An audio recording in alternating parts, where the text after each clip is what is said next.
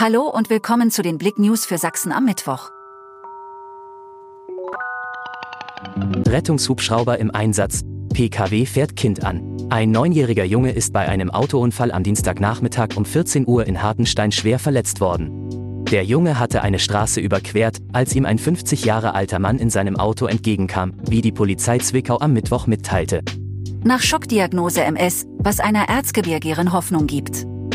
Schätzungsweise 200.000 Menschen sind in Deutschland von multipler Sklerose betroffen. MS ist eine autoimmune, chronisch entzündliche Erkrankung des zentralen Nervensystems.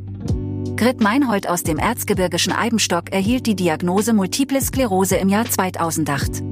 Brennende Barrikaden nach Hausräumung. Nach der Räumung eines besetzten Hauses im Leipziger Osten haben in der Nacht Barrikaden auf der Straße gebrannt. Die Polizei Leipzig sprach von nächtlichen Verkehrsbehinderungen in der Eisenbahn, Ida und Ludwigstraße. Traditionsgeschäft im Erzgebirge öffnet mit neuem Inhaber.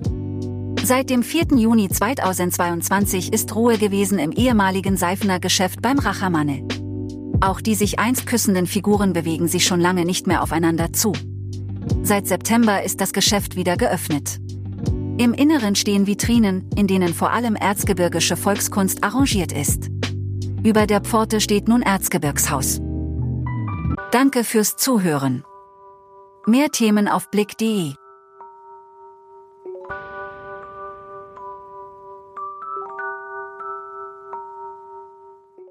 This is your invitation to the intersection of versatility and design. The kind of experience you can only find in a Lexus SUV. A feeling this empowering is invite only. Fortunately, you're invited.